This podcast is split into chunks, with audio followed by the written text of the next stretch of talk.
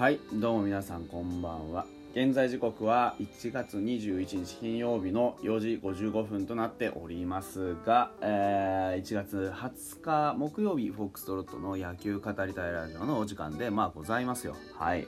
皆さんこれもよろしくお願いいたします。あのねまあ、いつにも増して遅いというかもう、ま、なんだったら朝早いんですけどあのー、ガチ寝しまして。あれだなダメだったんだろうね。ちょっと疲れてて。普通に机に突っ伏して寝てました。なんかの表紙に寝落ちしたんだろうな。ちょっときつかったな。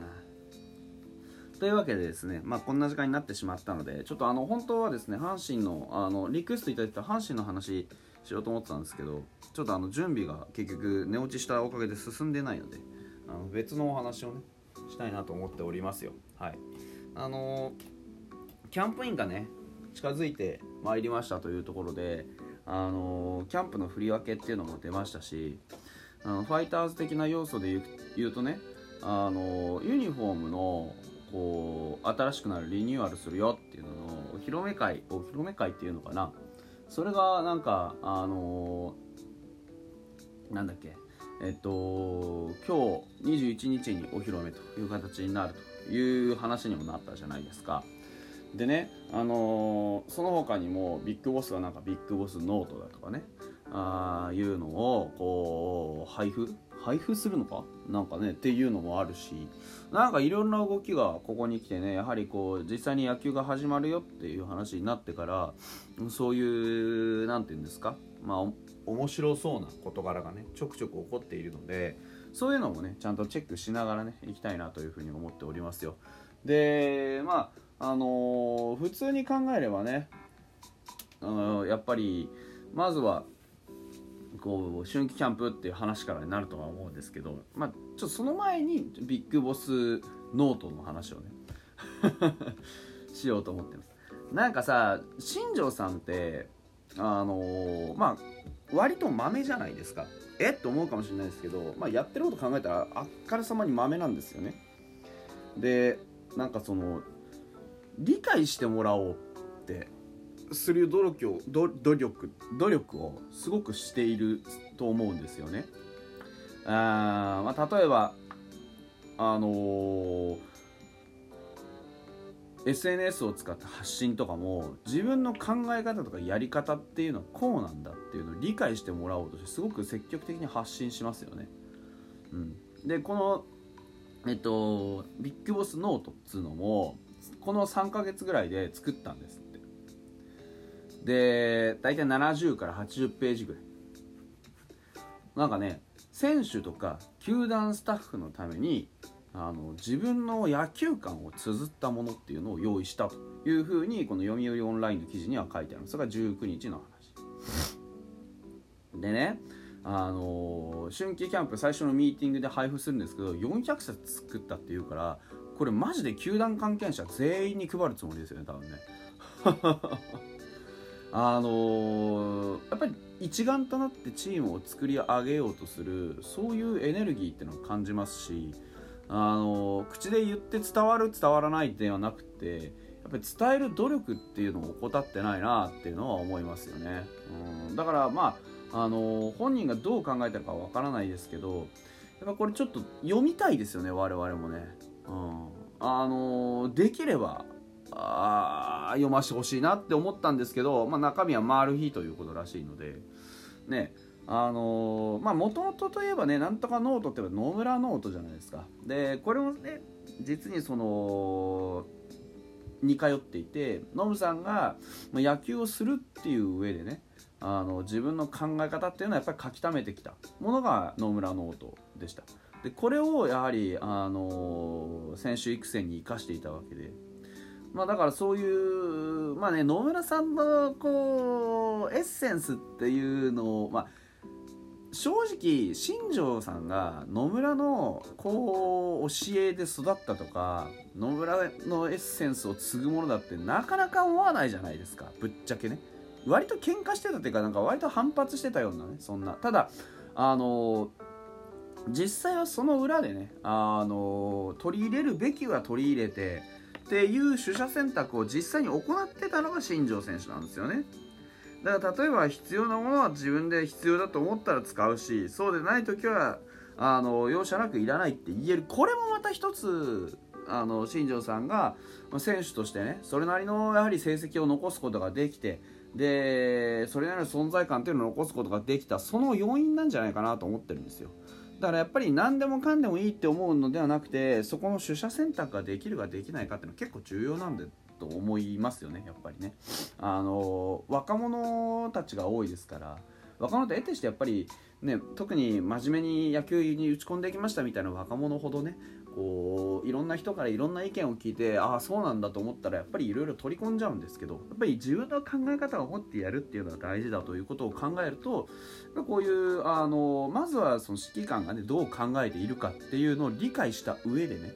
うん、なんかそうしろっていうんじゃなくて何がいいか何が悪いかっていうのを自分で決めるようにね考えて動いてほしいなっていうふうなちょっと思いましたよね、うん、で、えー、春季キャンプメンバーの話。あの2月1日にね始まります春季キャンプの話ですが、えー、20日にねメンバーが発表されましたというところです。あの自主トレ中にちょっとこうコロナかかっちゃったよなんていう、えー、清宮はねあの一応、えー、2軍スタート。いう形になったということです。で1軍は名護。いつものですね、えー、投手は21人。名畑目加藤、えー、上沢伊藤えー、吉田、えー、金子千尋杉浦宮西川野井口立野堀西村、えー、福田鈴木健也池田玉井谷川根本遥えー、望月古川という風になっています。古川優里君はねあの育成から上がってきたと思ったら即一軍のメンツに混じってやるという。これもまたあのビッグボスらしいですよね。やっぱりあの希望を与えるっていうのもそうですけどこうここで彼をなんとか救ってあげようっていう気持ちが見えますよね。あのきっちりチャンスを与えてるじゃないですか。一軍のメンツに混じって野球をやることによって古川君に何が起こるか。あ一軍まあうちの一軍がどれだけ強いかどれだけやるかっていうのは分からないですけどうわではねえっ、とそういうふうにすることによってね見てるぞってていうメッセージですよね、うん、谷川君とかもそうじゃないですか？去年来て、あのー、あまりちょっとこう戦力にはなれなかったですけどどういうふうに、あのー、やっていけばいいかっていうのがあ、まあ、ここに現れてますよね。根本君注目ですね。ピッチャーでしたわね。はい。キャッチャーは5人。清水古川雄大、えー、宇佐美、えー、郡。えー、石川。で内野手が杉谷上川端。おおいいですね上川端。上川端君ね、えー、中島拓也渡辺亮、えー、野村高浜水野細川ね。水野細川もこれはまた注目ですね。やはり若手ちょっとあの混ぜ込んでますよね必ずね。うん。外野手ワンボーロン近藤健介浅間磯端今川万波と。この6人では実質レギュラー争いでしょうね。うん。まあ妥当なところですよね。ワンボーロン近藤浅間これ並び順でね考えると、まあ、レフトワンボーロンセンター浅間ないし磯端、えー、ライト近藤かな。うん。うわあくびが出てしまいました。失礼しました。ねじゃないかなというふうに思っているんですけどまあどうかな。さてえー、まあ総じて野手の方はああえてどの野手投手野手一軍の方はどのまあ組どのポジションにも何らかのやっぱりホープがいるという感じですよね。うん、な内野手の水野達樹君細川君それからキャッチャーでいうと郡石川古川あたりね。まあ外野手は言うね言うに及ばず万波あと磯端今川この3人はまあホープ枠でしょうね。うん。楽しみですよね。あえてそういうふうに振ってあると思います。さてファームは国神です。えー、っと当初は17人。達上原柿木黒柳、えー、石川直也長谷川あ松浦北山北浦長谷川亮太松本、えー、斉藤福島あ柳川田中栄斗高山祐希姫野優也となってます。キャッチャーは3人タミヤ梅林早見ね。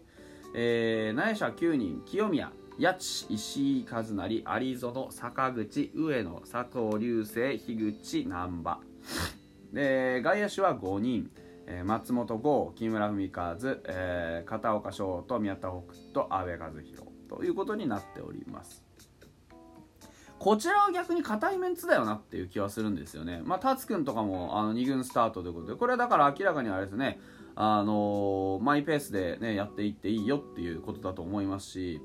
上原とかあ石川直也なんてのもいますね。これは石川直也は本当に注目ですよね。まあ、今年どういう風になるかっていうのは本当に。ダブル長谷川もピッチャーではファームの方に回されたということになっております。あとは、やはりこう、注目はね、あの僕の中では松郷とか佐藤隆星とか、去年それなりにチャンスを得たあメンツは2軍にいる。これもまた一つポイントだと思うんですよね。去年チャンスを少しね、得たような人間だからこそ2軍に置いて、1軍にそういう姿、1軍に上がろうとする若手たちにそういう姿を見せていくっていうことにもなるんじゃないかなというふうに思います。